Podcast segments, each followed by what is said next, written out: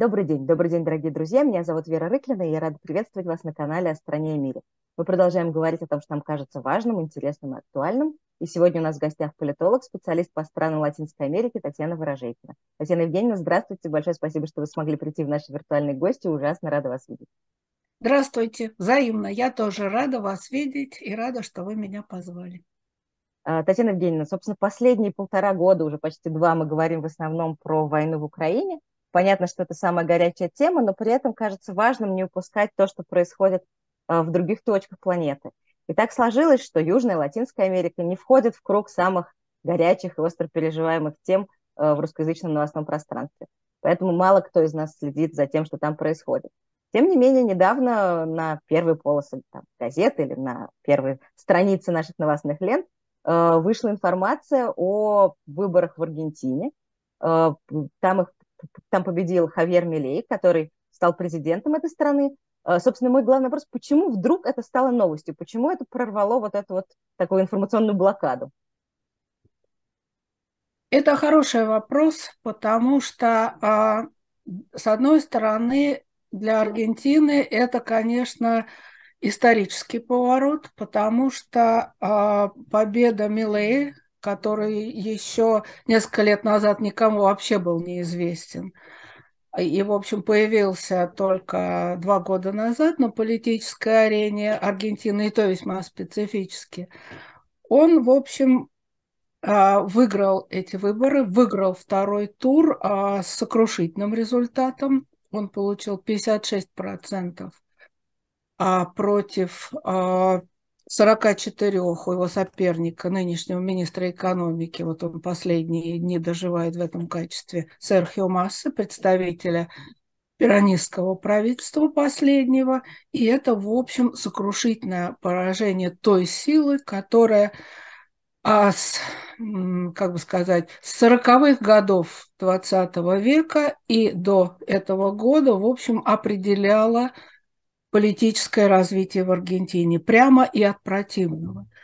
И то, что это поражение нанес человек, полный аутсайдер, скажем, Трамп а в Соединенных Штатах, до того, как он стал в 2017 году президентом, он был крупным предпринимателем. Болсонару, Жаир Болсонару, бразильский, прошлый бразильский президент, а когда он стал президентом в 2019 году, он до этого больше двух десятилетий, 23 года был членом парламента и таким местным Жириновским. Вот. А, и в этом смысле, конечно, то, что этот удар аргентинской политической системе в полном смысле слова нанес аутсайдер, это, конечно, очень важный момент и для Аргентины, и для Латинской Америки в целом. Что касается мировых новостей, то здесь, конечно, очень важную роль играет сама личность Милей и его принадлежность вот к той когорте, скажем так, а, антилиберальных политиков, хотя Милей называет себя либералом и даже анархокапиталистом, либертарианцем, вот, тем не менее, вот этот анти... он а, очень важная а, часть вот этого антилиберального поворота, который, в общем, в мире начался такой вехой, конечно, является первым событием этого типа, является голосование по Брекситу в Великобритании. Это уход, во-первых, от либеральной демократической повестки, от всей той повестки, которую можно условно назвать повесткой 1968 года. Права женщин, права меньшинств, а права а, а, права, скажем так, социальной самоорганизации, экологическая проблематика. Вот вся это, вот эта вся глобализационная повестка, она начинает отторгаться уже так, под сурдинку с начала 21 века, а все эти течения, они выходят мощно на поверхность уже а, с середины прошлого десятилетия. Вот. И тут, как сказать, это уже упомянутый и Трамп, и Брексит. Это, конечно, Марин Ле Пен и ее партия во Франции.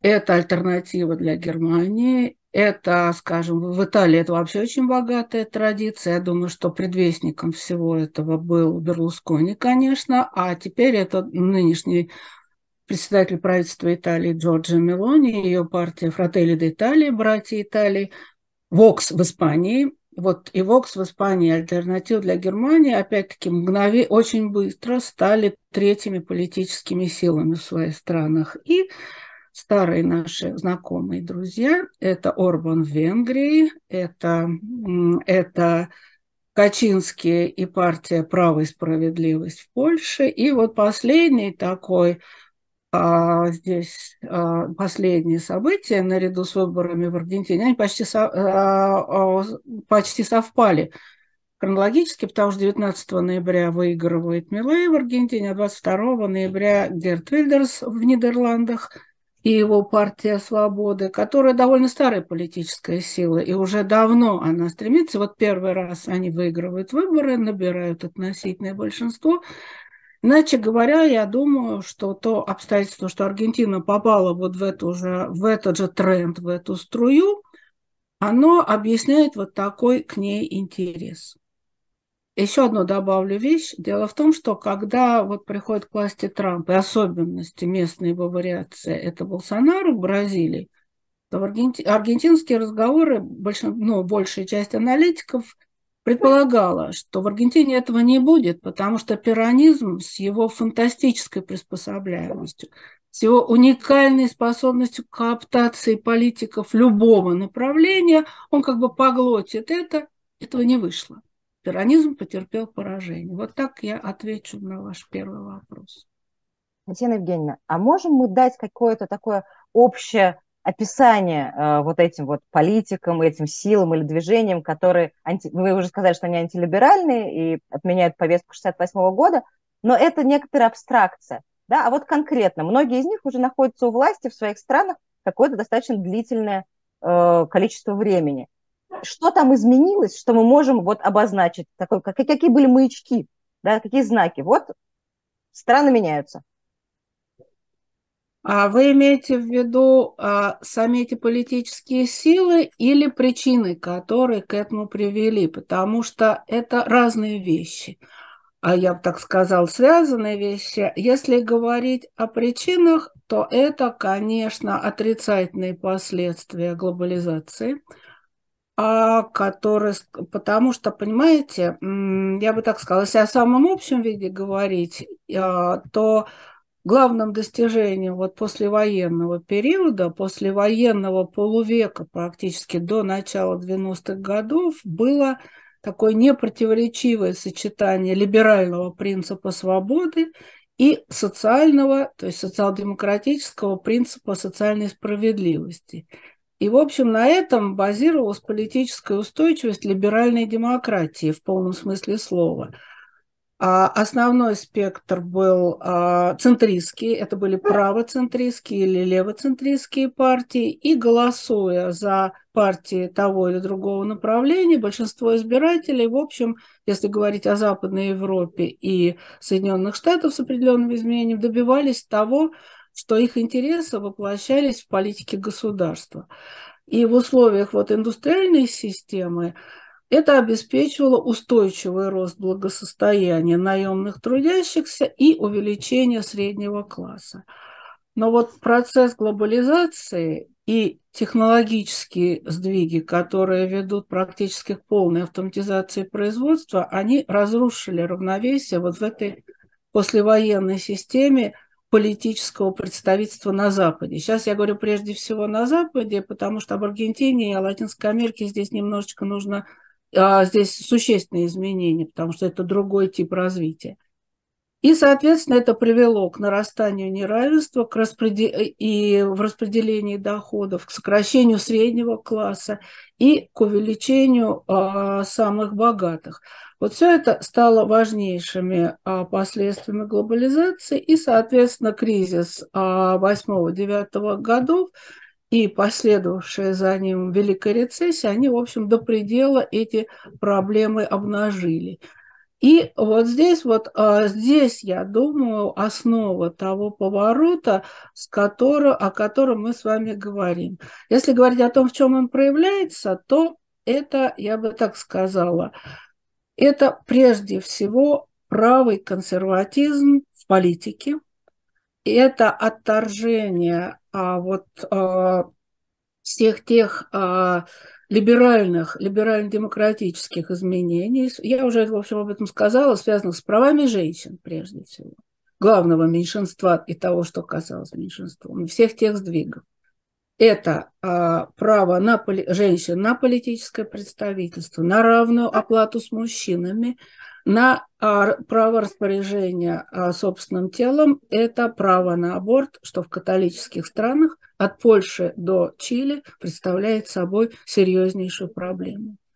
Это право меньшинств, а, расовых, социальных, и на первый план, конечно, выходят сексуальные меньшинства, то есть право людей в пределах соблюдения ими законов – на, а, на распоряжение собственной жизнью, собственным телом, так, как они хотят. Здесь важнейшее завоевание – это, конечно, право на союзы и на заключение браков между а, однополыми парами. И в Аргентине, в частности, Аргентина здесь на латиноамериканском континенте такая пионерная страна, потому что в Аргентине в 2020 году был принят закон о, э, о добровольном прерывании беременности. Это колоссальный шаг.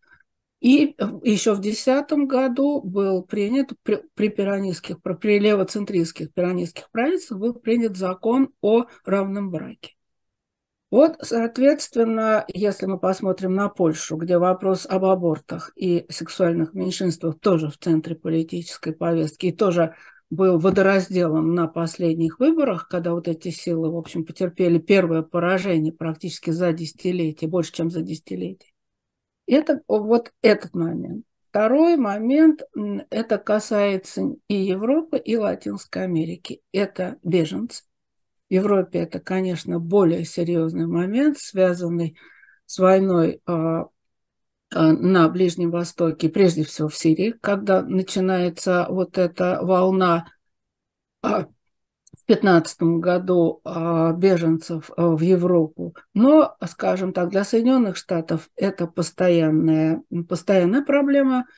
А Дональд Трамп обычно в силу свойственного ему, как бы сказать, как бы это поделикатнее выразиться, особенности интеллекта, всех их называл мексиканцами, но это давно уже не мексиканцы. Это прежде всего э, люди, которые э, из Центральной Америки, из Венесуэлы, из всех тех мест, где тяжелая экономическая и политическая ситуация, которые вот штурмуют э, границу американскую, несмотря по реке, а, а, соответственно, которую мексиканцы называют Рио-Браво, вот по этой реке. И, соответственно, несмотря на стену, люди пытаются прорваться. И последнее время это, это, эта проблема стала значимой и для, скажем так, относительно более благополучных стран Латинской Америки. Это а, проблема беженцев, прежде всего беженцев из Венесуэлы.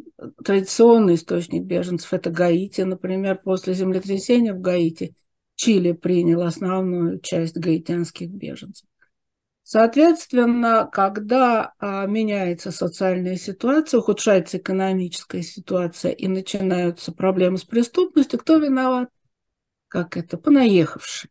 Вот, соответственно, понаехавшие, и это стало центральным пунктом повестки дня на всех последних выборах в Латинской Америке, в последних двух лет. Чили, Колумбия, Аргентина.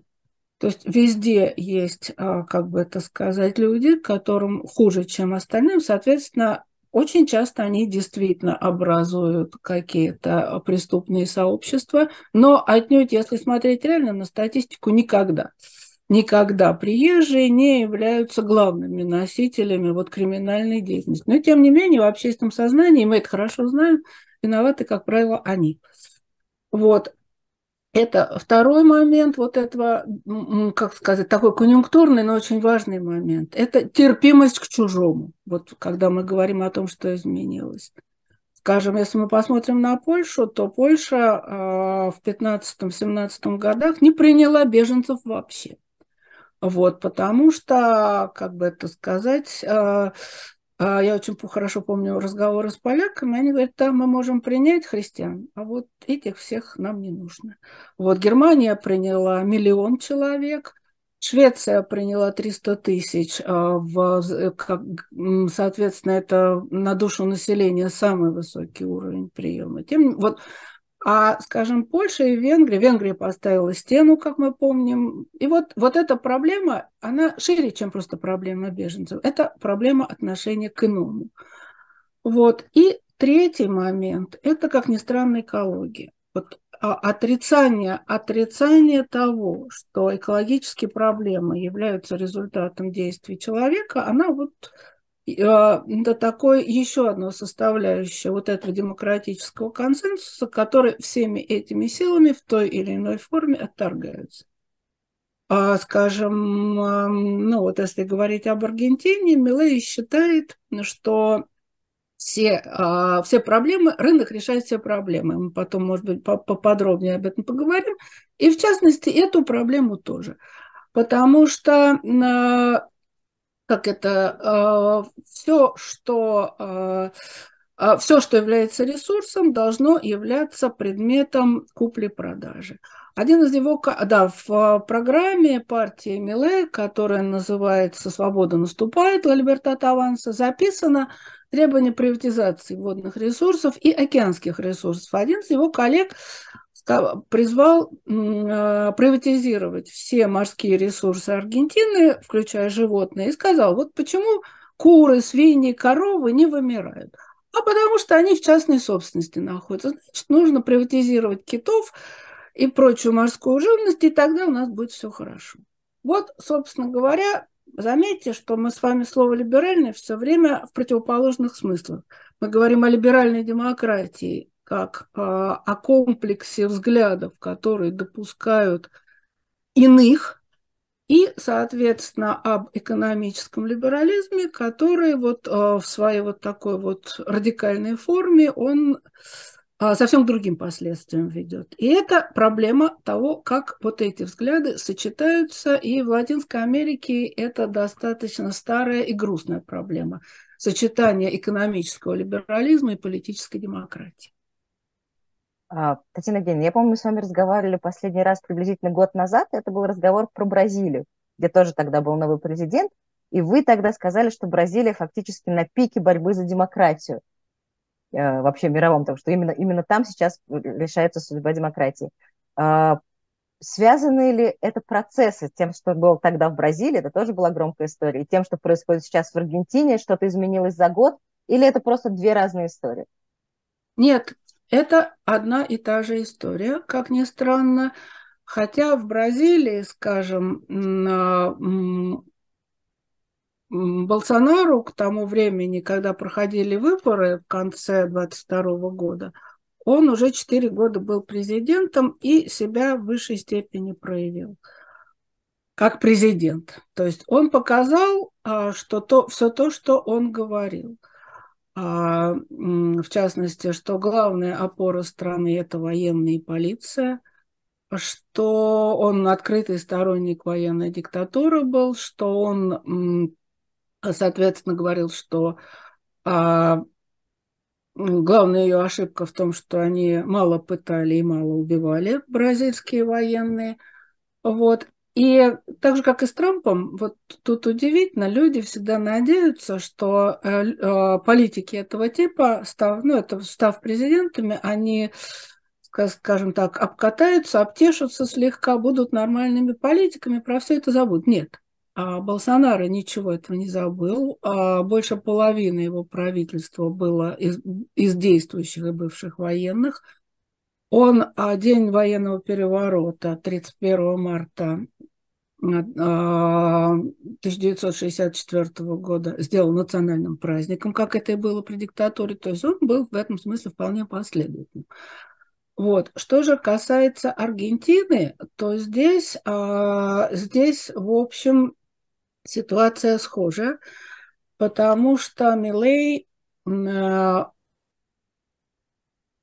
тут, наверное, следует сказать о его экономической программе, потому что на самом деле он называет себя либертарианцем, да, как я уже сказала, анархокапиталистом. Он выступает против государства вообще и против какого-либо вмешательства государства в экономику. Он считает, что свободный рынок а, способен решать все экономические и социальные а, проблемы страны. Соответственно, а, Милей, вот, это, вот эта его позиция, она, скажем, более того, в отличие, скажем, от Трампа и Болсонару, которые а, были отнюдь не либералами в экономическом смысле, когда вели свою избирательную кампанию. Они вполне себе были татистски настроенными. И, и Трамп не вел либеральной политики, вот, как бы сказать, а, в а, европейском смысле этого слова экономической. А Болсонару действительно пытался такую политику вести, но оба они были этатистами до, до, до прихода к власти. Милей же, в отличие от них, он ультралиберал. И более того, его либерализм, он сродни религиозному фанатизму. Он на полном серьезе говорит, что это Бог ему повелел сделать Аргентину либеральной страной. И, соответственно, а, значит, он выступает за то, чтобы э, тотально, тотально реформировать аргентинское общество на рыночной основе. Соответственно, э, ну, это то, что называется рыночным фундаментализмом. То есть, соответственно, все человеческие отношения должны регулироваться законы, э, законами купли-продажи. Соответственно, он считает необходимым свести к минимуму патерналистское государство – все, что может находиться в частном секторе, говорит Милей, будет передано в его руки. Соответственно, он сократит количество министерств с нынешних 18. Еще раз напомню, что вот через два дня будет инаугурация Милей 10 декабря с 18 до 8. Он предполагает приватизировать практически все, что находится в руках государства. Он предполагает закрыть все программы социальной помощи.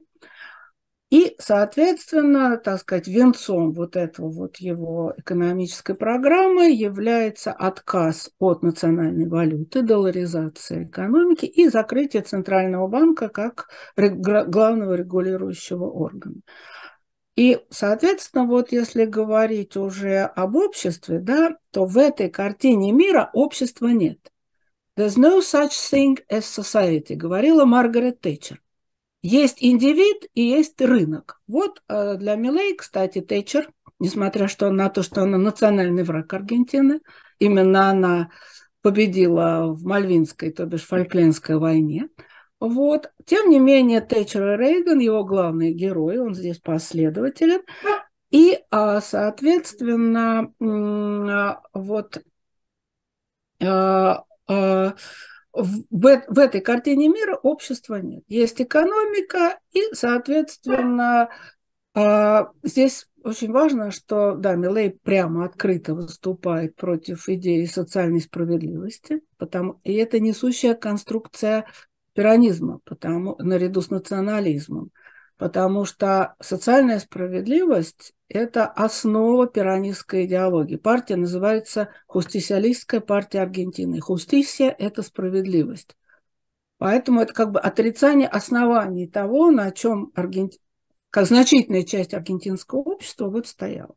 Соответственно, если э, говорить вот об аргентинской демократии, то, соответственно, вот такая экономическая программа – и Милей прекрасно понимает, что она, как экономическая программа, может быть обеспечена только с помощью репрессий и авторитарной реакции. И он об этом прямо, особенно и до выборов, и после выборов говорил. Он говорит, что мы, а, а, если кто-то, вот кому-то это не понравится, а, он будет а, выходить на улицу, то при, будет применен закон. Он не допустит никаких беспорядков.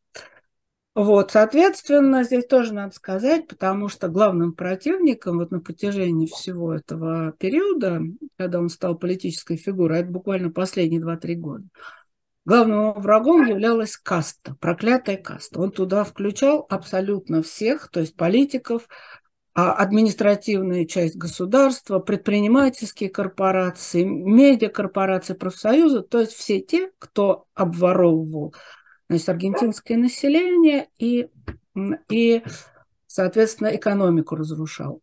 Поэтому вот а, эта каста, да, конечно, мы с вами об этом говорили, но одна из важнейших таких, так бы сказать, вещей, определивших характер этой компании, это, конечно, а, сама личность Милей, его поведение и внешний вид.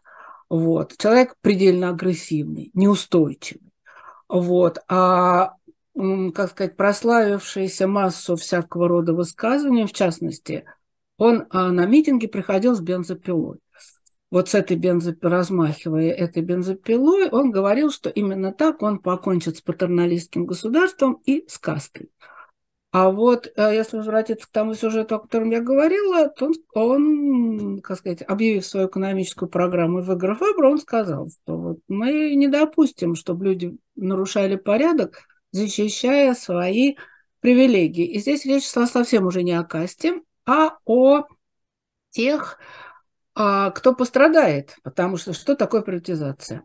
В Аргентине крупный государственный сектор – Соответственно, масса государственных учреждений – это люди, которые окажутся на улице, и вот если они выйдут защищать свои привилегии, то на них, значит, вся сила закона он обещает обрушить. Иначе говоря, а вот первая часть того, к чему я веду, это в вопросе о демократии. Это то, что в Латинской Америке в 70-е, 80-е годы а либеральная экономическая программа стабилизации, приватизации и либерализации экономики, как правило, обеспечивалась а, политическим авторитаризмом. А как в успешных случаях, таким как Чили, то есть чилийская э, военная, хунт, военная диктатура, диктатура Пиночета в экономическом смысле, конечно, это успешное предприятие, обеспечена она была именно политическим авторитаризмом. И центральный момент здесь вот какой. Очень простой. Кто за это все заплатит? А когда вы перераспределяете доходы в ту или иную сторону, ничего бесплатно не бывает. Соответственно, если вы резко сокращаете потребление низов, а, то, соответственно, они за это и заплатят. Во всех диктатурах, как чилийской успешной, так и провальной аргентинской, потому что в Аргентине тоже была военная диктатура, которая тоже а, пыталась осуществлять сходную экономическую программу, а, соответственно, это обеспечивалось резким сокращением потребления низов, чтобы это, это направлялось на накопление и, соответственно, на экономическое развитие. И в Аргентине сильные профсоюзы. А, как сказать, а, к добру или к худу – это отдельный такой разговор. На них нельзя поставить ни знак минус, ни знак плюс. Это очень сильная корпорация, это пиранистские профсоюзы. И, соответственно, а, пер, пер, вот хунте 76-83 года, самому страшному военному режиму в Аргентине, их сломить до конца не удалось. И сейчас это очень мощная сила. Иначе говоря, проблема здесь в том, а насколько последовательным будет в своей программе Милей, и а, а, как а, как он будет расправляться и силы, которые за ним стоят, как они будут расправляться с теми, кто будет, естественно, этому противостоять. Это одна из сторон вот того вопроса, который вы задали о демократии. Второй очень важный момент, отчасти мы уже говорили об этом, но в случае Милея это надо особенно подчеркнуть, потому что его либертарианская анархокапиталистическая, ультралиберальная позиция в экономике, она сочетается в социальном плане, вот я уже об этом говорил, что общества его нет в этой картине мира, она, она не просто консервативна, как вот позиция, там, скажем, я не знаю, Марин Ле Пен или позиция Джорджа Мелони. Нет, это просто реакционная позиция, потому что он открыто выступает против равенства прав женщин. А прямую, как бы это сказать, как в Польше, условно говоря, против гендерного образования, против абортов. Хотя тут есть определенное противоречие. Если уже такой либерализм, то почему бы не предоставить право распоряжаться собственным телом? При том, что Милей, а, одним из таких а, висевших над ним моментов, еще до начала президентской кампании, он в одном из интервью сказал, его спросили, да, он выступает за то, чтобы все продавалось за свободное, за свободное а, продажу оружия. Вот это один из важнейших моментов. И свободная как это, продажу на рынке человеческих органов. Когда его спросили о детей, а он сказал, детей бы я не продал, но, в принципе, если человек хочет, он потом и потом от всего практически отказался. Но слово «не воробей» это было сказано. И это, как это, в русле вот этой его концепции, я бы так сказала, дикого либерализма. Вот. И, соответственно, а, в этом смысле его, его открытое выступление против аборта. Более того, он обещает, что он в ближайшее же время проведет референдум по закону 2020 года, и если граждане выступят против, то, значит, а, закон этот будет отменен. Вот. Соответственно, а, вот весь этот комплекс а, против сексуальных меньшинств, против, закон, против закона о равном браке, отрицание экологических проблем. Соответственно, вот это все, э, это позиция, как бы сказать, сугубо реакционная, она даже не консервативная.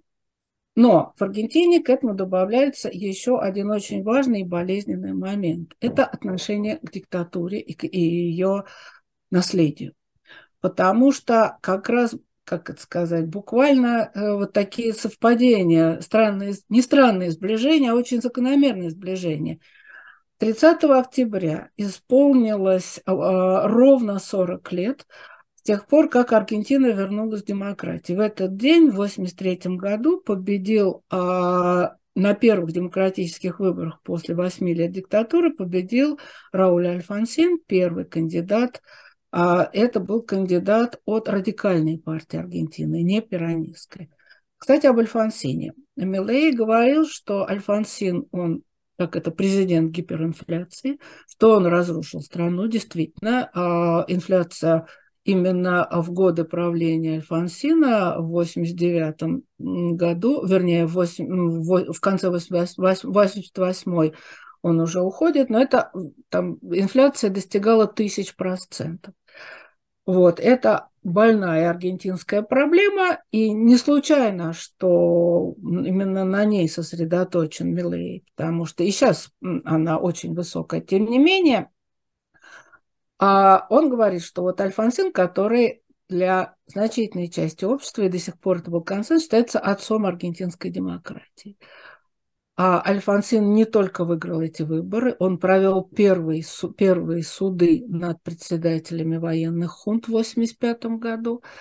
А первый суд фактически, 8, э, это когда, когда они все были осуждены.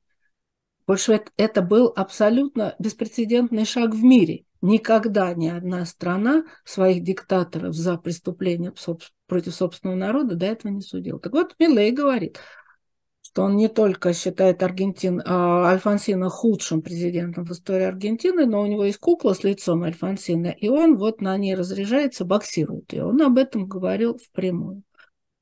Вот, соответственно, вот эта вот ситуация отношения к военной диктатуре и к демократии, она тоже его характеризует. И а, в чем здесь дело? Потому что а, за эти 40 лет, в особенности за последние 20-30 лет, в Аргентине сложился консенсус, что те а, преступления против человечности, за которые судили и продолжали до последнего времени судить не только членов хунт, но и непосредственных исполнителей пыток, а, исчезновений, а, того, что людей сбрасывали а, в живыми в море с самолетов и вертолетов. 30 тысяч человек считаются в Аргентине пропавшими, как это, по-испански это звучит «detenidos desaparecidos». Это не просто пропавшие без вести, это люди, которых увели а, ночью а, люди в гражданском, но представители силовых структур, и они исчезли. От них ничего не осталось. И это в Аргентине серьезная и больная проблема. Она еще связана с тем, что а, это была в основном молодежь, а, а, и женщины, которых задерживали, многие из них были на разных сроках беременности, родились дети, матери которых были или замучены, или убиты, а дети отданы в военные семьи. До сих пор продолжаются организации, которые называются «Матери и бабушки исчезнувших», поиски этих детей. Из, а, из почти тысячи, которые вот числятся в этом списке, 30 они уже нашли. Это, это себе, вы, невозможно себе представить. Это дети рождения 77, 78, 79 годов, когда они выросли в семьях, они или ничего не знали. Я была в Аргентине, расскажу эту историю последний раз, когда на моих глазах и на глазах всей страны разворачивалась совершенно душераздирающая история. Женщина молодая, 78 года рождения. Ее отец уже сидел в тюрьме за преступление. И по э, вот, э, исследованиям и расследованиям вот этой организации «Бабушки Майской площади», они обязали ее сдать а, генетический анализ, анализ крови на вот она отказывалась, потому что она понимала, что она не родной ребенок в этой семье, и это бы означало усугубить ее положение. Вот, то есть это, это действительно крайне больная и тяжелая вещь для, для целого поколения, условно говоря, поколения тех, кому в 70-е годы в 76-м, 7, ну, во второй половине 70-х годов было от 20 до 30 лет. Это действительно, а, как сказал мне один аргентинский друг, это а, в университетах провал, потому что это были а, Кого преследовали? Во-первых, боевиков двух организаций, Монтанерос пиранистской и леворадикальные а, революционные армии народа, которые вели борьбу с предыдущим режимом, которых физически уничтожали. Но уничтожали практически членов их семей. Уничтожали вообще, как сказать, по принципу принадлежности к левым политическим взглядам. И вот эта ситуация, а, вот это вот этот консенсус, консенсус относительно диктатуры, которая выражается в словах «нунка мас», «никогда больше», он до последнего времени казался всеобъемлющим в Аргентине. Еще раз повторю, что эта страна ушла гораздо дальше Чили, не говоря уже о Бразилии, где вообще никакого расследования практически не велось. Вот на, э, на том, чтобы разоблачить эти преступления. В Аргентине, в Буэнос-Айресе, а в э, школе механиков э, военно-морских сил, одно из самых страшных пыточных мест, существует музей пыток. Это на цент... одной из центральных улиц Авенида Либертадор. Вот, то есть это был целый комплекс а, а, поли... политики, а, литературы, социальных а, изменений, который был связан с тем, что страна больше никогда к этому не вернется. Что говорит Милей? Милей говорит, что нет, это была борьба с терроризмом, и, соответственно, в, ее, в ходе этой борьбы были эксцессы. Это практически дословно слова одного из главных военных преступников, а, адмирала Эмилио Массеры, который сказал их на суде в 1985 году. Он сказал, мы боролись с терроризмом, и в такой борьбе всегда есть эксцесс. Вот. И а, кроме самого Мили есть его вице-президент, теперь действующий, Виктория Вильеруэль, которая, как, которой, для которой это стало делом жизни. Она дочь и внучка военных, ее дядя осужден за эти преступления. Она создала организацию, цель которой прекращение судов над, а, а, э, скажем так, над совершившими эти преступления против человечности и освобождение военных, и напротив, а начинать разбираться с потому что м, те, кто вел вооруженную борьбу в начале 70, в первой половине 70-х годов, они тоже совершали преступления. Надо их расследовать, и вот надо заняться этим. Соответственно, вот а, м, такой длинный ответ получился, верно, ваш вопрос. Откуда идет угроза демократии? Она идет от последствий экономической политики и от самой политической позиции, и Милей, и его, и его, значит, вот, а, ближайших соратников, которые здесь своих взглядов не скрывают. Здесь масса совершенно всякого рода, как это, весьма сочных вещей, в частности, дама, которая сейчас будет министром э, иностранных дел, когда ее спросили, она университетский преподаватель, она сторонник Милей, а, член его партии, когда ее спросили о вот, как бы сказать, об отношении к гомосексуализму, как же это вот с либерализмом-то сочетается? Она говорит, да, как либерал я должна признать, что каждый волен устраивать свою жизнь как хочет. Но говорит, это говорит, проблема гораздо шире. Вот человек, например, может не мыться и завшивить, но он тогда не должен возмущаться тому, что а, многие не любят вшивых. Вот уровень, как бы сказать, политической дискуссии. И, конечно, это да. Еще есть, кроме касты, у Милея есть еще одни главные враги. Опять же, к этому же вопросу. Он их называет сурдос де мерда. Как бы сказать, дерьмовые левые, извините, но из песни слова не выкинешь. При том, что сурдо по-испански это не левый, это как левша. Сурдо – это левша. И вот это, а, как бы сказать, эфемизм, этот сурдос – он, его начали употреблять военные во время диктатуры. И то, что Милей к нему вернулся, это тоже вот такой символический момент. Татьяна вот, примерно. у меня сразу много вопросов. Первый из них такой, наверное, он главный. Как же так получилось, что вот существует страна, в ней есть общество, у которого есть консенсус по поводу отношения к репрессиям, которое не очень э, там, экономически благополучно, поэтому оно, в принципе, должно быть заинтересовано в социальной поддержке, и там социальных свободах. Почему он выиграл выбор в итоге? Да, почему, как он, как он получил свою поддержку? Как это? Это действительно вопрос, и это, как сказать, вопрос, который распадается на, а, на несколько составляющих. Потому что а, я хочу вот прочесть одну цитату.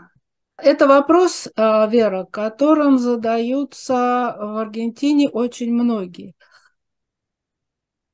А, а, аргентинский журналист и писатель Мартин Капорос написал следующее в газете «Эль Паис». Мне очень понравилось, потому что это можно задать, этот вопрос можно задать не только в Аргентине.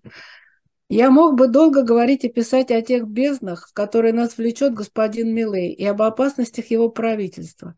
Но единственное, что меня интересует, это вопросы к миллионам, которые его поддерживают. Что с ними случилось? Что с нами случилось? Мы всегда были такими. Мы сейчас такие или же мы не такие? Чего мы хотим? И прежде всего, что, черт возьми, может с нами случиться, если мы действительно такие, какими кажемся? Вот, вот это, вот это вот, как бы сказать, восклицание, я не помню, говорила ли я об этом нашу прошлую встречу о Бразилии, но примерно та, так же реагировали а, скажем так, университетское, университетские профессора, журналисты, культурное сообщество, демократическое политическое сообщество на победу Болсонара. Откуда он взялся? И это, кроме всего прочего, характеризует вот, э, э, то, что вот все эти люди, они пребывают в неком пузыре. И когда вот подлинная страна, она вырывается, она, как это, вдруг появляется, то, соответственно, а, то, соответственно, возникает вот этот вопрос. А кто же голосовал? Почему, во-первых? Первая и главная, конечно, причина – это тяжелейшее экономическое положение и, прежде всего, инфляция. Я не буду здесь долго говорить, потому что, как сказать, история аргентинской инфляции хотя бы за, за, а, дем, за период демократии, хотя она начинается уже при диктатуре, несколько скачков гиперинфляции, это отдельный сюжет. Но вот результатом, скажем так, перераспределительной политики последних пиранистских левоцентристских правительств стало постепенное ее нарастание, а речь идет, в общем, о, о скажем так, о двух периодах. Да? Первый – это 2003 2015, когда к власти приходит а, Нестор Киршнер сначала, а потом а, его преемником становится его жена Кристина Фернандес де Киршнер. А в седьмом году, в десятом году Нестор умирает, и Кристина два срока до 15 года является президентом Аргентины. Затем на короткое время побеждают правые, а Маурисио Макри, о котором я еще немножко скажу, становится значит, президентом Аргентины, правоцентристское правительство. Результат его ровно такой же, потому что инфляция с 25% за его период вырастает до 50%, и затем возвращаются пиранисты. А, правительство специфическое. Его президентом становится Альберто Фернандес. Он не имеет никакого отношения к Кристине Фернандес, они однофамильцы. Более того, они длительное время были противниками внутри пиранизма. Вот, но а, накануне выборов они заключают вот это соглашение, а, в результате которого на пост президента баллотируется Альберто Фернандес, а Кристина Фернандес де Киршнер на пост полной хозяйкой всей пиранистской машины. Она, в общем, сделала все. Она вела совершенно как-то разрушительную для этого правительству политику. Кроме всего прочего, на, на его долю достался ковид. Понимаете, здесь нужно сказать отдельно вот об этих о странах, а, где значительная часть населения, 30, 40, 50 процентов, находится за пределами формального рынка. И когда вы запрещаете экономическую деятельность для этих людей, у них нет других источников дохода. Они, я не знаю, уличные торговцы, сборщики мусора – и, соответственно, это колоссальная социальная катастрофа, гораздо большая, чем в странах, где большая часть людей работает в формальном секторе, и у них есть какие-то социальные гарантии. Вот, поэтому для хотя и в этом смысле социальные пособия против того, э, против которых так выступает Милей, которые получают разнообразные пособия, которые получают низкооплачиваемую часть населения Аргентины – а это за чертой бедности. В Аргентине сейчас находится 40% населения. Соответственно, эти пособия, конечно, источник инфляции, потому что, а, а, опять-таки, деньги ниоткуда не берутся. Государство или их зарабатывает, или их печатает. А, успешная экономическая политика Киршнеров в первое десятилетие XX века была связана с крайне благоприятной экономической конъюнктурой этого десятилетия спросом на основные продукты аргентинского экспорта, мощным развитием китайской экономики, соответственно, спросом прежде всего это соевые бобы, это зерно, мясо аргентинское, все продукты традиционного аргентинского экспорта. Поэтому, когда Кешны начали эту перераспределительную политику, у них было что перераспределять. После кризиса 8-9 годов перераспределять стало нечего. Я предельно грубо говорю. Деньги стали печатать. Начала нарастать инфляция до такой даже степени, что а, а, значит, они полностью, смен... Кристина полностью сменила руководство а, местного центрального, местного ЦСУ, и а, статистика аргентинская стала такой, что, например, а, на журнал Economist перестал ее печатать, потому что она была абсолютно недостоверна. Вот, и, и это факт. Просто стали скрывать. И, и было спущено указание, что никакого роста инфляции быть не должно. Вот, соответственно, когда приходит к власти после провала правого правительства, еще раз подчеркну, Маурисио Макри в 2019 э, году приходит к власти Фернандес, Кристина остается хозяйкой положения, и это конечно, немыслимо. Они не только не встречаются, они и не разговаривают друг с другом. Она, а, и поэтому это, конечно, совершенно провальная была, а, была, была ситуация.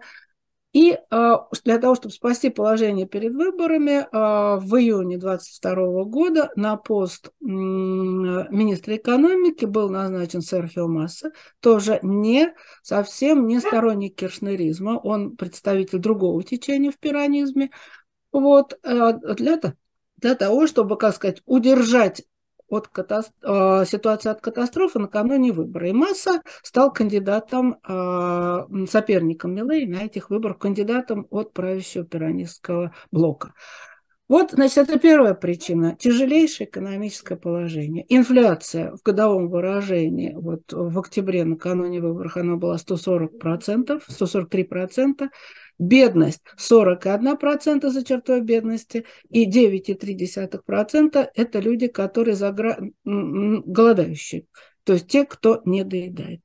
Это первая проблема. Поэтому в значительной мере а, а, Милей удалось использовать вот это отторжение, как сказать, политического класса, который допустил такой э, колоссальный экономический право памяти, что люди устали. А люди, которые, э, которые не только до конца месяца уже не дотягивают из-за инфляции, они не дотягивают до конца недели. А люди из-за роста преступности вынуждены запираться после захода солнца в домах и не выходить на улицу. Люди, которые а, отказываются платить налоги, потому что в стране коррупция и потому что, э, потому что они не знают, куда они пойдут. Потому что а, качество государственного образования, а Аргентина – это первая страна в Латинской Америке, которая не только среднее образование бесплатное ввела, но и в 1912 году она провела университетскую реформу, ввела бесплатное высшее образование. Это, как сказать, действительно во многих отношениях Аргентина такая пионерная страна. Она первая, что много вещей в Латинской Америке делала. И, соответственно, а, и устали ждать того, что, того, что а, как сказать, записи к врачу э, месяцами.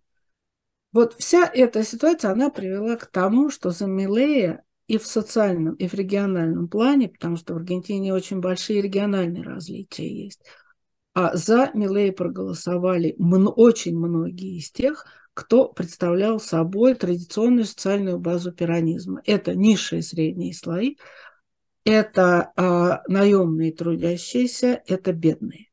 Вот по а, целому ряду, прежде всего, географических наблюдений, вот эта часть пиранистского избирателя, она перешла на сторону Милей. А, то есть это один момент. Но я бы сказала, что этим не исчерпывается, потому что если посмотреть на то, как развивались это события, а, скажем так, вообще история выборов в Аргентине, это просто драма. Как сказала одна одна, одна аргентинская аналитика, она сказала так, в стране, где экономика традиционно представляет собой глубочайшую драму, бывает так, что лучшим шутом становится сумасшедший экономист. И вот это было сказано задолго до выборов, и вот оказалось это правдой. Вот, значит, Милей, э, когда начинается избирательная кампания, еще в середине прошлого года его считали маргиналом, аутсайдером, и, в общем, он таковым и являлся. А, и а в Аргентине есть такая институция, это обязательные праймарис. 13 августа прошли вот эти праймарис, участие в которых обязательно, так как участие в выборах, и в которых происходят две вещи. Во-первых, кандидаты от а, разные кандидаты от одной коалиции ну, взвешивают свои силы и остается один кандидат, а во-вторых, отсеиваются те, кто набирает меньше полутора процентов, те коалиции, которые набирают меньше полутора процентов. И вот на этих выборах на праймарис Милей, которому накануне давали а не больше 20%, он шел третьим после кандидата правой оппозиции Патрисии Бульрич, и вторым шел Серхио Масс, Милей вдруг выигрывает эти выборы, получает 30%, а, и вот тут вот, начи... вот тут все ахнули. И начинается вот это дикое с оскорблениями э, со стороны Милей направо, налево э, избирательная кампания. И э, в опросы накануне первого тура ему предсказывали победу. Он даже надеялся на победу в первом туре. Для этого в Аргентине нужно набрать 40% или 45% голосов, или выше 40% с отрывом от следующего кандидата в 10 а, процентных пунктов. Поскольку этого не, этого не произошло, И удивительно, что первый тур выборов в Аргентине выиграл Серхио Масса, министр падающей экономики, министр инфляции, ответственный за все. Он выбрал, выиграл эти выборы, и, соответственно, Милей оказывается на втором месте. Но главное, как бы сказать, главный афронт этих выборов заключается в том, что коалиция «Вместе за перемены», коалиция, главным хозяином которой является Маурисио Макри, бывший президент Аргентины, а кандидатом его министр а, безопасности Патрисия Бульрич, они оказываются на третьем месте. Они не проходят во второй тур. И вот здесь вот, опять-таки, отвечая на ваш вопрос, как так вышло вот механизм этого голосования. Вот здесь начинается главный вопрос, потому что, соответственно, а, а Милей не, абсолютно не вырос между праймарис и, и первым туром. Как у него э, было 30%, он добавил всего 700 тысяч голосов, а масса вырос на 3,5 миллиона. И, а э, Патрисия Булич получила 6,2 миллиона. И вот тут начался торг, даже не торг. Главный вопрос, торга не было. Главный вопрос был в том, куда пойдут эти голоса. Коалиция, которую возглавляла Патрисия Булич, кандидатом которой была Патрисия Булич, вот она называлась «Вместе за перемены», туда входило три основных силы. Первая – это партия ПРО, пропоста республикана, республиканское предложение – это партия Макри. Второе – это а, старейшая партия Аргентины, радикальная партия Аргентины. И третье – это гражданская коалиция. И вот, а, значит, соответственно, объявляются результаты первого тура, и буквально через день, ночью, ночью объявляются эти результаты, через 24 часа в доме у Макри проходит встреча между Милеей и, и Патрисией Буллерич. А Макри более на следующее утро они выходят с пресс-конференции, в которой Патрисия Булич обещает э, Милей, как это, безусловную поддержку, без всяких условий. При этом, при этом э, учитывая, что они в основном э, работали на, одну, на один и тот же электорат в первом туре, как только Милей ее называл, она в юности была бойцом Монтанерос. Он ее называл, он ее называл э, бомбистской, бомбиста Монтонера. Он обвинял ее в том, что она кидала бомбы в детские сады. В общем, страшная женщина. Вот. И учитывая, что э, ее главная программа, ее можно было свести к тому, что все проблемы в Аргентине и, э, вот сейчас э, решаются с помощью полиции. Только репрессии, они вот нас приведут в чувство. Вот. Тут же они быстренько помирились, прямо и это вызвало афронт во всей коалиции. И радикалы, и гражданская объявили о выходе, что они, вернее, они не объявили о выходе, они сказали, что они этой политики, что, как это, Мелейно, что его они не поддержат. И умеренные в самой партии а, Макри а, тоже выступили против. И, э, и, в общем, была надежда, что вслед за расколом коалиции таким афронтом, потому что это было это было предельно лицемерно и цинично. Они даже не обсудили это с союзниками. Они пошли на союз с человеком, который, для которого они до этого были главным врагом. Каста. Они были носителями касты. Соответственно, была надежда на то, что расколется этот электорат, но электорат совершенно не раскололся. Призывы были или голосовать а недействительными бюллетенями. Это аналог того, что у нас раньше называлось «голос против всех», вот бланку пустым конвертом. Вот. Ничего из этого не вышло. 6,7 миллионов, которые добавил Милей во втором туре к первому туру, это ровно ну, 6,2 – это голоса Патрисии Булич. Как, главный лозунг Милея был «La casta tiene miedo», «Каста боится». Ничего она не испугалась. С помощью касты, вот это очень надо а, на это обратить внимание, с помощью касты Милей пришел к власти. Потому что, вот я показала, что между праймерис и первым туром он не увеличил свой представитель. Его сторонники это 30%, что тоже немало. Вот, это второ, значит, вторая часть ответа. Первое – это то, что он из-за экономической ситуации завоевал, завоевал а, значительную часть традиционных активного пиранистского электората. Второе, что правые антипиранисты полностью пошли за ним.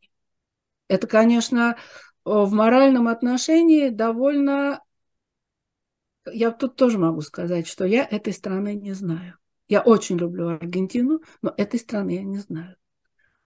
Вот. И третье, это третье, но это опять-таки не исчерпывает, понимаете? Объяснить голосование за Милей, вот ответ на ваш вопрос, почему она голосовала только голосованием против, против киршнеризма, против инфляции, против бедности, против всего, против коррупции. Пиранистские правительства были очень коррумпированным правительством, вот особенно Кристины. Вот, собственно, Кристина поражена в правах а, а, вернее, как сказать, есть решение суда первой инстанции от, об обвинении ее в коррупции. Она могла бы участвовать в выборах, но она понимала, что она не соберет голосов. Так вот, все-таки этим не объясняется то обстоятельство. Во-первых, Ночь Победы Милые – это было такое ликование в Буэнос-Айресе, сопоставимое только с тем ликованием, которое было после победы аргентинской сборной на чемпионате мира летом 22 года. Это значит, есть что-то еще. Потому что, как сказать, для меня таким образом был, конечно, Гамельнский крысолов, который помните эту легенду, может быть, который уводил крысы средневекового Гамельна, ему не заплатили, он тогда со своей дудочкой увел детей.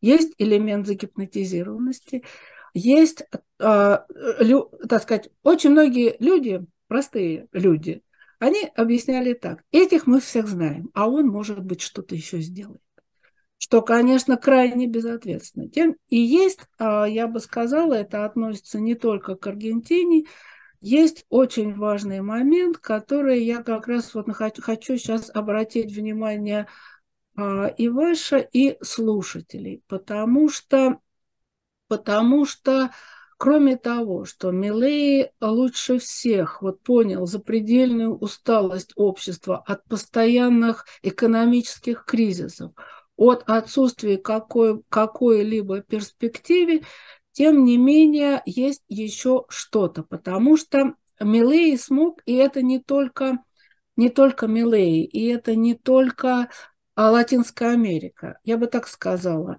За, да, за Милей проголосовали его основной электорат – это молодые мужчины. А, значит, а, он среди тех, кому от 16 до 24 лет его поддерживают 69%, а, а от, соответственно, 25 до, 4, до 34 лет его поддерживают 54%.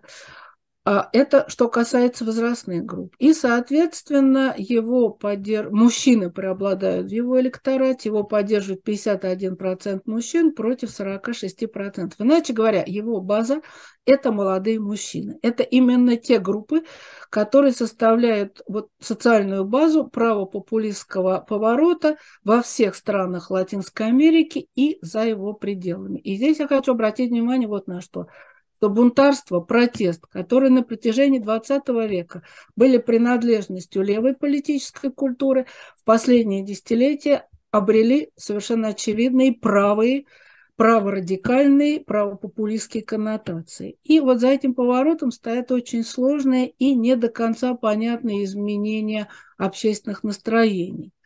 Во-первых, Представление о том, что государство способно решать противоречия свойственными западному капитализму, они, как мы с вами видели, теряют сторонников везде, а в Аргентине в особенности, учитывая вот особенности пиранистского государства. И а, такие глубокие социологические исследования показывают, что большинство населения в Аргентине уже не верит в экономические возможности государства. Ни перераспределение, ни новые налоги, ни более прогрессивный характер налогообложения, ни централизованный контроль любого типа уже не воспринимаются значительными слоями населения как эффективные экономические инструменты. И в ситуации, вот, когда пиранизм уже больше не рассматривается как способ восстановления порядка, о его риторике о социальных правах, и не только риторике. Действительно, пиранисты сделали много для отстаивания всех социальных прав. Вот этой риторике противостоит дикий либерализм, который предлагает совершенно однозначное решение. С другой стороны, мы видели, что правые, вот коалиция вместе за перемены, они тоже не вызывают энтузиазма. И вот здесь, как бы сказать, такой промежуточный вывод заключается в том, что появление Милея с его упрощенной, непротиворечивой ультралиберальной проповедью, оно совпало с серьезной эрозией традиционных социально-политических альтернатив, с эрозией пиранистского популизма – в первую очередь. Иначе говоря, это непростой феномен. Те самые вещи, которые составляют основу того, что в Соединенных Штатах называется основой прогрессивного мировоззрения, они были использованы, как бы сказать, вот таким ультралиберальным экономическим и, а, и реакционным в социальном плане течением. Сколько это продлится, Э, это, скажем так, совершенно непонятно. Здесь я до ваших вопросов еще скажу, хочу сказать о нескольких важных вещах. Э, я очень пристально следила за, с тех пор, как эта фигура появилась. Ну, портрет его надо еще показать, конечно, потому что это человек вечно лохматый, совершенно такими николаевскими бакенбардами а, до середины щек – Э, человек предельно неустойчивый, человек, который, значит, у него главный его советник, это его младшая сестра, он ее называет Хефи, то есть шеф, и когда он выиграл э, выборы праймарис, он сказал, что он благодарит свою сестру Карину и своих мастифов. Мастифы – это особая история, потому что их пять. Один уже давно умер, его зовут Конан, и он с ним всегда советуется, принимая политические решения. Я ни капельки не шучу. Вот. И э, а четыре, вот, которые сейчас проживают, это его, э, это его клоны. Клоны вот того умершего Конана. Вот. И вот э, все эти бесконечные...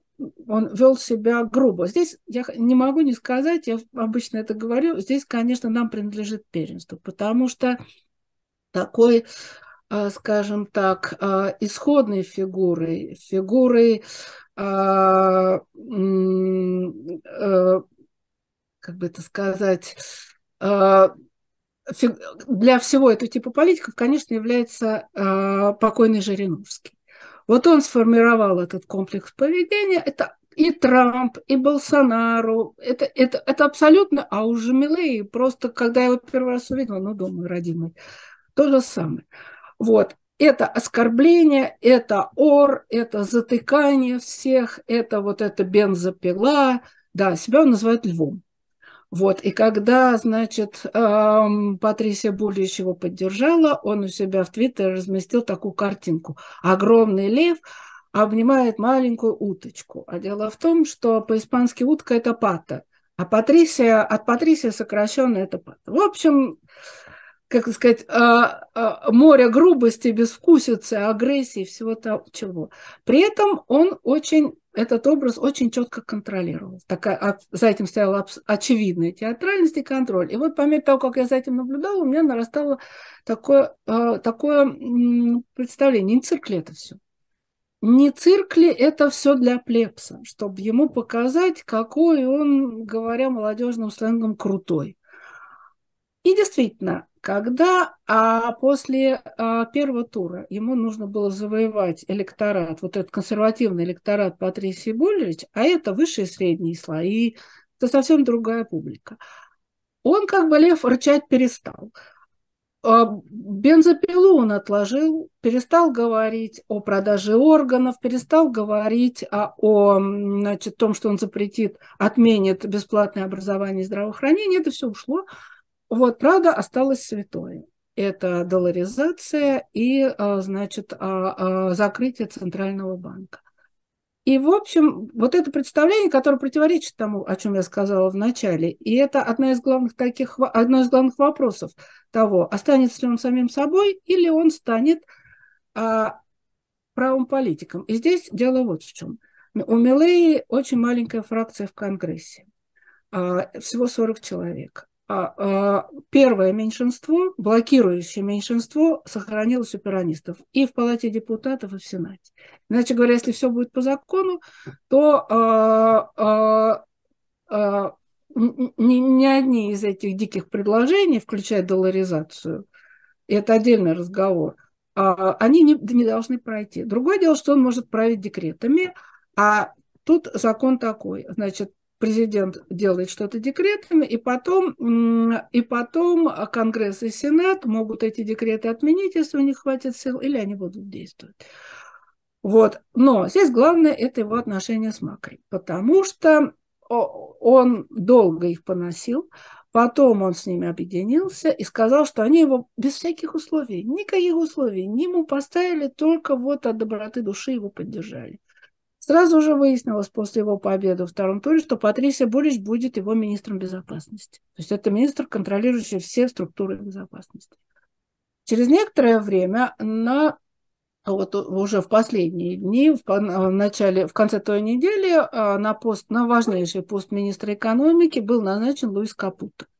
Это министр финансов в правительстве Макри в 2015-2018 году, потом председатель Центрального банка, который принадлежит уничтожению, брат а, очень близкого к Макри предпринимателя Николаса Капута, это, такой клан Капута, Короче говоря, здесь каста пришла в полном своем, так сказать, великолепии. У Милей нет ни команды, не было, по крайней мере, нет ни, а, как я уже сказала, опоров Конгресса. Есть очень важная сила в Аргентине. Аргентина – децентрализованная страна, это губернаторы. Из 24 субъектов Аргентинской Федерации, 23 провинции и автономный город Буэнос-Айрес, а пиранистская партия контролирует 12. А Хунтас por el cambio, то есть вместе за переменой, контролирует семь. И то, там большая часть э, радикалы. Вернее, 10, из них 7 радикалов, которые отнюдь не в восторге от этого правительства. Остальное – это местные политические силы. И здесь как будет идти торг с губернаторами? Милей уже объявил, что все субсидии на общественные работы, на благоустройство в провинциях будут прекращены. Вот. И у него нет ни одного губернатора. Иначе говоря, здесь много будет зависеть от его отношений с Макри. Он от них освободится, и, или же он будет, а, этот союз сохраниться. И в этом случае надо отметить, что Макри, будучи крайне неуспешным президентом, потому что это редко, когда бывает, что человек не переизбирается на второй срок. Он проиграл выборы 2019 года, будучи кандидатом от правых он зашел как бы с заднего ходу. Вот. Посмотрим, что из этого будет. Ну, вот ситуация такая. Не знаю, ответила ли я на этот вопрос. Вот. На самом деле, ответа на вопрос, как эта страна проголосовала за этого человека, 14,5 миллионов из 35 зарегистрированных избирателей, при явке 77%. Это, конечно, тем не менее, вот несмотря на все то, что я сказала, это для многих остается, и для меня тоже, вопросом до конца не решен. Ну, я здесь не могу вспомнить Трампа, про которого говорили, когда он первый раз пришел к власти, тоже, что это какая-то ошибка как программы, что сейчас все исправится. Но вот я так понимаю, что нам светит второй его срок, и, в общем, это вполне себе реальность. Собственно, я ровно это и хотела спросить уже как завершение нашего разговора, потому что это было очень интересно. Но, тем не менее, Э, непонятно, что будет дальше в Аргентине, и в некотором смысле непонятно, что дальше будет в мире. Но вот действительно мы стоим перед возможностью возвращения Трампа, видим какой-то условный правый поворот в Европе. Как вам кажется, может ли это быть надолго? Что это вообще за правый поворот?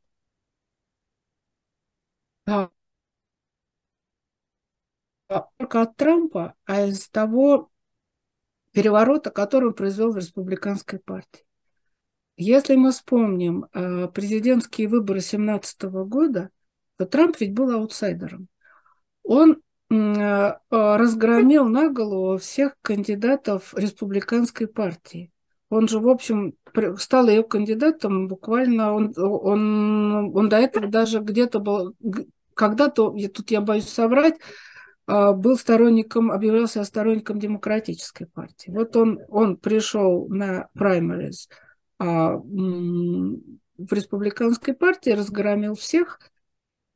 И стал кандидатом республиканской партии, а потом точно так же разгромил, ну не разгромил, конечно, здесь были очень близкие выборы, в отличие от Аргентины. Здесь очень важно сказать, вот этот разрыв в 11,4 пункта, вот что, потому что все ждали, что это будет ноздря в ноздрю, как было в 2019 году между Макри и Фернандесом. Нет, это был колоссальный поворот. Вот, соответственно, возвращаясь к Трампу, соответственно, вот он выигрывает. И дальше, что происходит с либеральной партией, э, с республиканской партией? Она становится партией Трампа.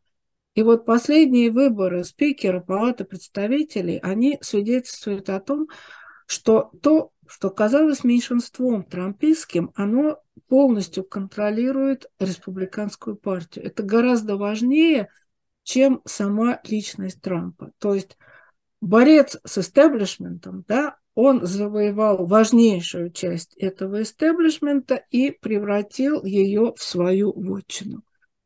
Вот здесь, если возвратиться к Аргентине, это тоже один из вопросов, потому что э, тут вот э, а, немножечко вспомним Бразилию. А у Болсонaro, когда он пришел, тоже не было своей партии, он быстренько там взял себе либеральную партию, которой до этого был устойчиво один депутат в палате депутатов, и зашел туда. И быстренько на его сторону перешло то, что называется в Бразилии Централ. Это партия, которая партии власти. Они при любой власти поддерживают власть. Сформировалось вот это большинство, а на последних выборах, на которых победил Лула, первое большинство как сказать, первое меньшинство в Палате депутатов а, бразильского конгресса это, Трамп, это а, болсонаристы. Это, то есть он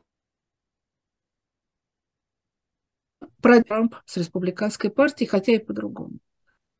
Что будет в Аргентине? В Аргентине, конечно, торг – это тоже политический торг, это тоже очень... Потому что если посмотреть на биографии всех политиков, большинство, подавляющее большинство аргентинских политиков, вот о Патрисе Булича уже говорила, они вышли из пиранизма. Это такая всеобъемлющая крыша, политическая крыша над всем. И это, с одной стороны, затрудняет задачу Милей, а с другой стороны, если ему удастся купить часть пиранистских политиков и сформировать свое большинство, я не представляю себе, как э, люди могут полностью отказаться от э, пиранистской мистики, вот этой всей идеологии. Хотя в пиранизме было все что угодно. На выборах 2003 года от пиранистской партии выступало три кандидата. На выборах три кандидата от одной партии. Тогда еще праймериз не было. Киршнер, бывший президент Меном и временный президент Родригеса. И у всех у них были противоположные программы. У Мэном, например, это президент, при котором была э, предпринята попытка либеральной стабилизации, фактической долларизации. Песо, песо был приравнен к доллару. Это единственный период, когда в Аргентине была низкая инфляция и даже дефляция. То есть я хочу сказать, что в пиранизме есть все, и не исключено, что часть, а, ну, несомненно, что часть правых, прежде всего про-макристская, и часть а, пиранизма, возможно, а, из них Милей тоже сформирует вот эту вот свою собственную политическую опору. Пока для Аргентины это открытый вопрос. Но вы правильно сказали, что вот на, на основании Бразилии и Соединенных Штатах мы видим, что вот эти силы, вроде бы антисистемные, вроде бы, да, завоевывают важнейшую часть истеблишмента, институционального истеблишмента этих стран. В Европе это все не так однозначно, потому что, скажем, а, там есть силы, которые а, набираются страшной силой, тоже взявшиеся из никуда. Альтернатива для Германии – стала третьей политической силой. Вокс, о котором тоже никто еще несколько лет назад, испанский Вокс тоже ничего не слышал, это тоже третья политическая сила. Все эти люди, лидер Вокс приедет на инаугурацию Милей, это его сторонники, а Болсонару приедет на инаугурацию, неизвестно, приедет ли Лула, но весь вот этот, условно говоря, праволиберальный интернационал, он послезавтра соберется в Буэнос-Айресе, это несомненно. Я думаю, что это надолго, потому что за этим стоит конец цикла. Я уже вот в начале нашей с, вами, нашей с вами беседы сказала, что вот это исчерпание возможностей индустриального, условно говоря, развития и переход а, к постиндустриальному глобальному развитию, оно породило вот эту реакцию. И это очень очевидное изменение цикла, долгосрочного социально-экономического цикла, мы видим, как упорно эти силы держались и держатся в таких странах, как Польша, дополнительные факторы, которые этому способствовали вот мы видим, что политический, как это, многодесятилетний политический кризис в Италии завершился победой самой праворадикальной ультраправой силы из всех наличных.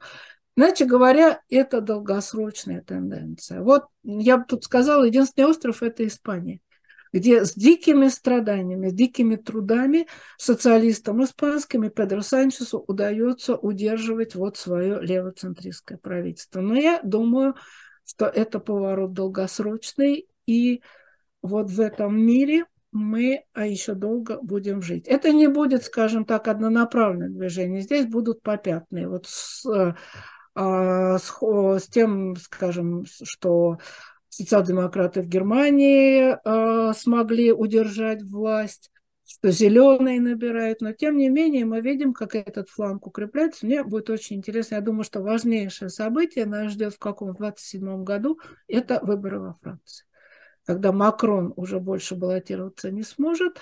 Вот, а, и сможет ли победить Марин Ле Пен, сможет ли ей, скажем так, демократическая даже трудно характеризовать тот конгломерат, который стоит за Макроном. Сможет ли вот эта часть а, противопоставить какую-то кандидатуру, вот это будет очень важным фактором этого ответа на этот вопрос.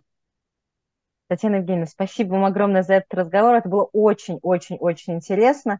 Хочется разговаривать и дальше, тем более, что в Латинской Америке остались еще темы, которые могут сейчас стать опять горячими. Э, буду рада вас видеть в следующий раз и продолжим, и будем говорить про другое, потому что действительно масса удовольствия просто от того, чтобы вас слушать. Спасибо вам большое. Я бы тут только одну вещь сказала, что Латинская Америка а, это ведь не только вот сегодняшний разговор, это не только разговор об Аргентине. Это разговор и о Европе, и о нас. И вот тот вопрос, который я процитировала, да, это мы такие. Мы всегда такими были. Или это мы сейчас только такими стали? Этот вопрос, ведь его можно задать всем. Поэтому вот давайте над ним думать. Спасибо вам большое. Спасибо огромное. До свидания.